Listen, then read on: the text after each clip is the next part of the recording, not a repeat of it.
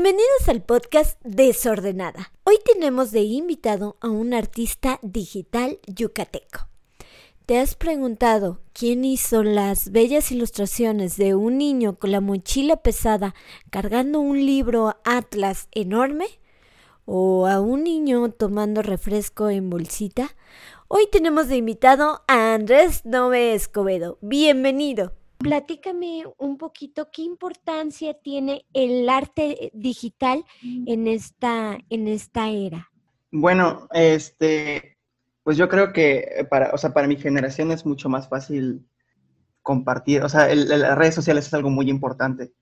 Pero pues igual es un arma de doble filo, siento yo. Em, eh, eh, obviamente con todo eso del COVID, claramente se, como que se volvió mucho más importante, al menos para nosotros los artistas.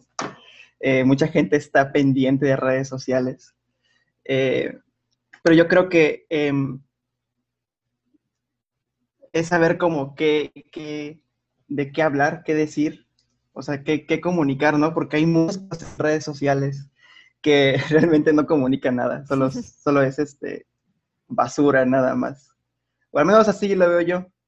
Andrés, y ¿Tú cuántos años tienes o cómo le hiciste para crear, en qué te basaste para crear este personaje de este niño eh, que carga, por ejemplo, en su mochila eh, el Atlas o que está jugando a los tazos o que trae un eh, o que trae en la mano un, un refresco en bolsita?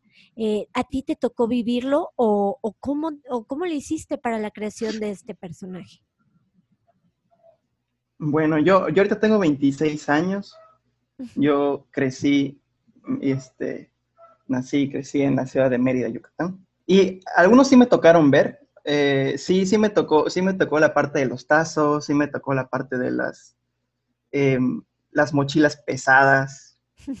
Todo esto que, que, que, estoy dibujando es realmente lo que, lo que yo he estado, lo que yo viví, ¿no? Lo que, y, pues es muy bonito saber que toda la gente, pues sí, también se identifica, ¿no? O em, digo, no es, que sea, no es que sea el único, claramente, pero sí todo viene desde una, desde un, de recuerdos míos, o sea, recuerdos míos de, em, de la primaria y, de las, y parte de la secundaria, porque es, es, es como que de esa época, ya la prepa ya no tanto, ni ya la universidad pues tampoco.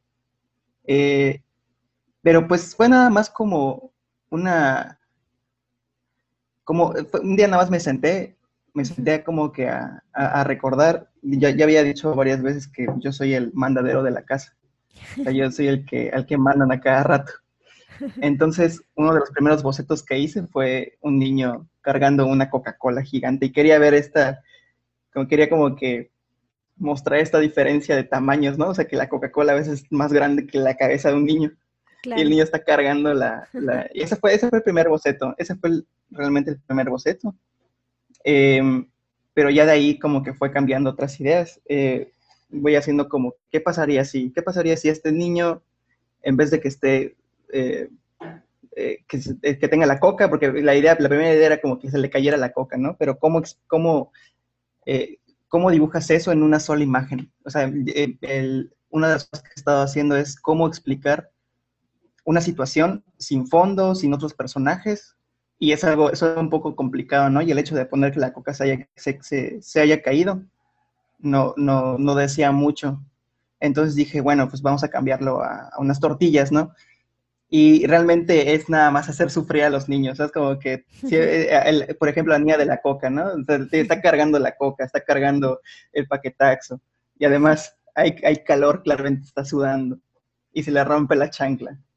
Entonces, nada, o sea, nada más es, eh, y, también me ha pasado que se, que se me rompe la chancla. Entonces, no, nada más es como que ir recordando cosas que me han pasado y, y pues la gente se, se, acerca y dice que le gusta, pero, o sea, la gente me dice, ¿cómo es, ¿cómo es posible que tú puedas retratar mi infancia? Pero pues no estoy realmente retratando su infancia, estoy retratando mi infancia de una manera muy honesta. Y cuando a veces eres honesto, pues a la gente, la gente se siente identificada. Claro, ¿y tú cómo ves este cambio generacional? Por ejemplo, mm, ahora eh, con las clases digitales, pues ya no hay mochilas pesadas. Ahora, por ejemplo, las bolsas ya, ya no hay esta bolsita de, de en la que llevábamos nuestro refresco, pues ya ahorita es políticamente incorrecto el, el uso de, del plástico. O, o por ejemplo, a lo mejor por inseguridad, ya, ya esto de ir a la tiendita de la esquina ya a veces eh, ya no se da, a veces ya lo pedimos por aplicaciones, ¿no? Eh, ¿Tú cómo ves este cambio generacional? Pues fíjate que no me había puesto a pensar en, ello, o sea, realmente también ese cambio ya lo estoy, lo estoy viviendo yo, o sea, ya es algo que ya, o sea, realmente no, no es como que yo extrañara eso, eso, o sea, e, ir a la tienda a comprar, ¿no? O sea, sé que hay, hay una facilidad de, de, las aplicaciones y sé que muchos niños no van a vivir y, yo creo que es algo muy fatalista decir que no lo van a ir, porque igual y puede ser que sí, que sí los manden a la tienda, ¿no? Sí, claro. Eh, esta modalidad, esta modalidad de, de, las clases igual, yo creo que también es algo, es algo temporal. Em, no, eh, yo creo que todavía, todavía puede, o sea, todavía existe, o sea, todavía está la posibilidad de que, la, de que las nuevas generaciones les pase. Porque, pues, eh, de todas formas, si no es como que no entienden lo del Atlas, no entienden, por ejemplo, los guiños que hago así a, las, a los 90, a los 2000, inicios de 2000, como los Funky Punkies y todo eso, ¿no? Sí. Igual y no lo entienden, pero todos hemos cargado cosas este, muy pesadas, ¿no? Todos hemos eh, estado en la situación donde se te rompe la, la chancla. Em, pero, pero no creo que, no creo que, e, es más, hasta, podría atreverme a decirme que tal vez las ilustraciones eh, han también pegado por esta necesidad de, pues igual salir, de extrañar estar afuera, ¿no? De estar, eh, de tener nuestra vida normal. No creo que sea un, no es tampoco una queja, antes eran mejores las cosas, porque yo he visto, he visto comentarios diciendo, ay, antes eran mejor esta, mi vida así, cuando todo era más simple, pero realmente no era tan simple, o sea, ahorita realmente son las cosas, son hay cosas mucho más simples pero también siento que es una necesidad por, por salir, por, eh, por querer hacer las cosas de, de antes.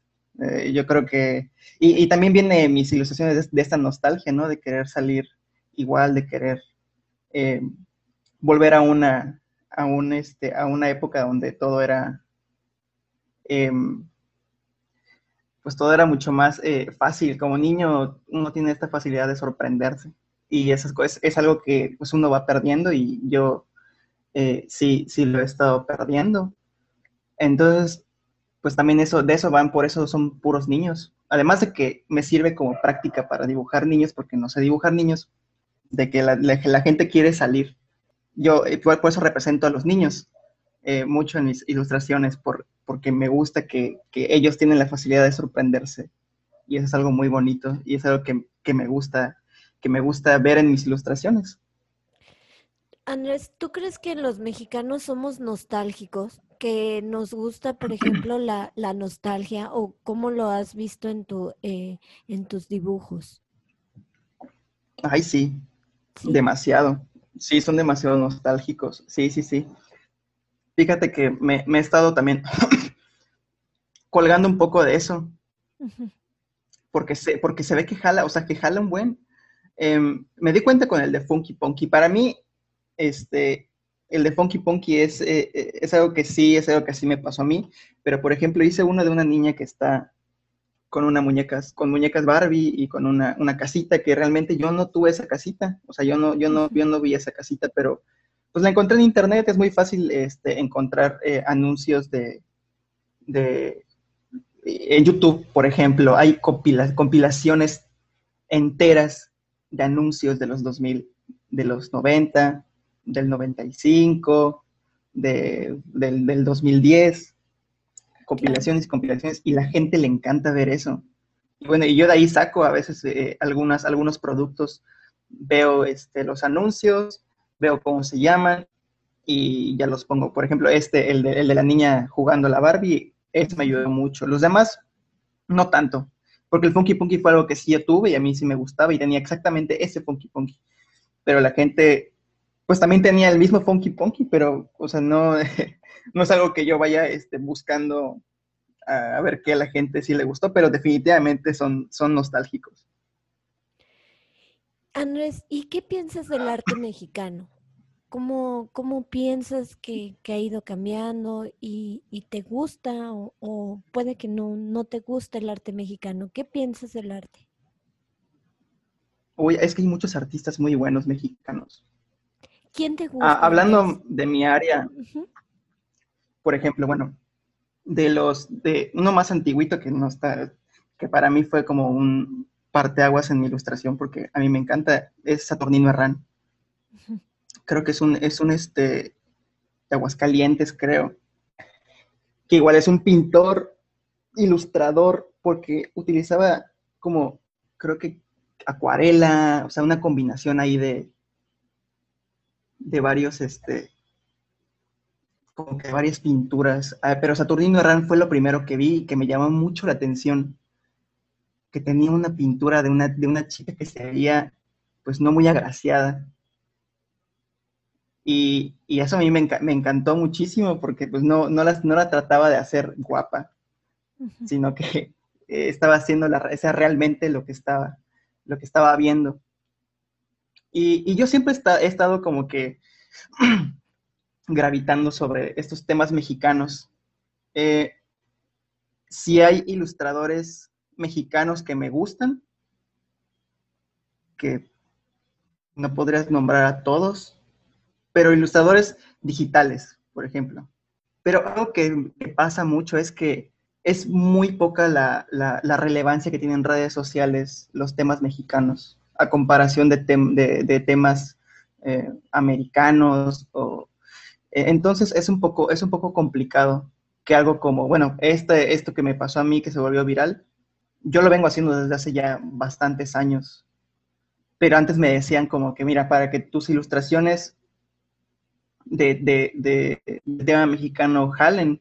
Tienes que dibujar cosas de anime o cosas de eh, caricaturas eh, americanas, de Cartoon Network, para que la gente vaya, vaya a ver esas ilustraciones y además se queden a ver eh, tus, tu arte original. Y, y, lo empecé a hacer y tengo algunas ilustraciones que son nada más para jalar gente, que la verdad jala un poco de gente, pero no tanto. Eh, pero sí, em, hay muy pocos ilustradores mexicanos los cuales hacen arte como que local. De hecho, estaba viendo, estaba viendo hace no sé cuánto, un año, una, creo que era una coreana o algo así que estaba, que se metió a Google Maps y empezó a dibujar lugares aquí de México y se volvió viral. O sea, alguien que ni siquiera es de México. Entonces, es como que las demás personas fuera de nuestro país ven toda la magia que tenemos acá y, nosotros a veces ni siquiera, o sea, estamos viendo hacia, hacia arriba y no estamos viendo lo que, lo, que tenemos, lo que tenemos enfrente. ¿Para ti las redes sociales te han ayudado a tu trabajo y a tu proceso creativo? ¿Las recomiendas para, para los creativos o no? Es que es la manera más fácil de, de darte a conocer es un poco complicado porque todo ese tiempo he estado pensando que como ilustrador, el fin de, uno como ilustrador digital es, tener más likes y tener más seguidores.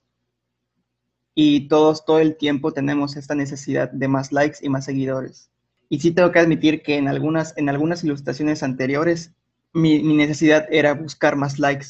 Es una herramienta increíble de redes sociales y sobre todo ahorita en el encierro. Es buenísimo pero eh, sí, puede llegar a ser un poco abrumador. Yo lo digo desde mi, desde mi experiencia, eh, en una semana llegué a tener 26 mil seguidores en, Twitter, llegué a tener eh, 8 mil en Instagram, en TikTok creo que tengo como 17 mil, en, en, Facebook eh, tengo otra cantidad. eh, y llega a ser abrumador. Eh, me, y me di cuenta ahí realmente que pues, no era tanto la necesidad de, los likes. Hay, gente que sí le, le, encanta, ¿no? Pero a mí, a mí me, me, hizo todo lo contrario, o sea, me fui hacia atrás, o sea, como que dije, me tengo que retirar un poco de las redes sociales, porque la gente se estaba peleando, la gente estaba comentando. Cuando yo pongo una ilustración en redes sociales, se transforma. Ya no, ya no le, ya no le sigo, ya no sigo, no, no le doy seguimiento. A los comentarios. Eh, a los comentarios y quién lo comparte, y cuando lo comparte, lo que ponen en, o sea, su, eh, retuitean, ahí, ahí, creo que hay una cosa, porque la verdad es que yo soy muy, un poco nuevo, citan los tweets, empiezan a poner ah, cosas. Em, pero siento que igual, eh, porque me ha pasado antes, las redes sociales igual pueden, pueden afectar eh, lo que, tus ideales o lo que quieres hacer. Por ejemplo, si yo, yo un tiempo hice una ilustración de gatitos eh, y a la gente le encantó, se volvió viral. Se volvió viral en, creo que Corea, algo así. ¿Qué hice? Dije, ah, esto funciona, voy a seguir haciendo gatitos. Y empecé a hacer gatitos, pero pues no me di cuenta que ya no estaba haciendo lo que yo quería hacer, sino que lo que la gente estaba esperando que yo iba a hacer. Pidiendo. Exactamente. Y ahorita es lo mismo que me está pasando con esto, nada más que yo ya, ya vi, ya pasé por ese camino. Y lo que, y qué pasa, que la gente me manda mensajes, oye, deberías hacer esto, oye, deberías hacer esto, y deberías hacer esto, oye, pero ¿por qué no le pusiste esto? O vi uno, por ejemplo, que decía, eh, el, de, el de los tazos, oye, pero las niñas igual jugamos tazos, y empezaron, y empezaron a, a, hacer así un, un, comentarios y comentarios discutiendo acerca de si las mujeres, claro que las mujeres jugaban este, tazos, pero son cosas que, ¿cómo decirlo? No, no pienso en eso cuando lo estoy haciendo. No estoy pensando conscientemente en ello, estoy pensando en el mensaje, ¿qué está diciendo mi, ilustración? Así pienso, ¿qué quiero decir en la ilustración? Y de a partir de ahí creo mis personajes, porque yo creo que lo importante que estoy, o siento yo que mi importancia como creativo es de lo que quiero decir. ¿Qué es lo que quiero decir? Y cómo, cómo la ilustración me ayuda a decir eso porque si no fuera ilustrador, de otras formas buscaría la manera de contarlo con otra, de otra forma. Entonces ahorita me siento, eh, siento que sí me ayuda, porque me ha llegado mucha gente que, que, que sí me, me, mensajes muy bonitos, gente que, que, compra ilustraciones, que quiere saber más, quieren trabajar conmigo, pero siempre soy muy ajeno a todo eso, a todo lo que está pasando. No, no trato de no meterme tanto en los, en los, en los comentarios, y seguir teniendo, o sea, tener mi rutina de siempre, que es agarrar mi, libreta, apuntar algunas ideas, cosas que a mí me han pasado, cosas que a mí me gustaría hacer. Y, y realmente no alejarme de las redes sociales porque es que son muy, muy adictivas, son demasiado adictivas y son muy fácil de que te cambien de, de que metan ideas que no son tuyas. Andrés, y por último, ¿qué consejo le darías a los que van comenzando eh, en este camino de la, de la ilustración y del arte digital o que les llama la atención?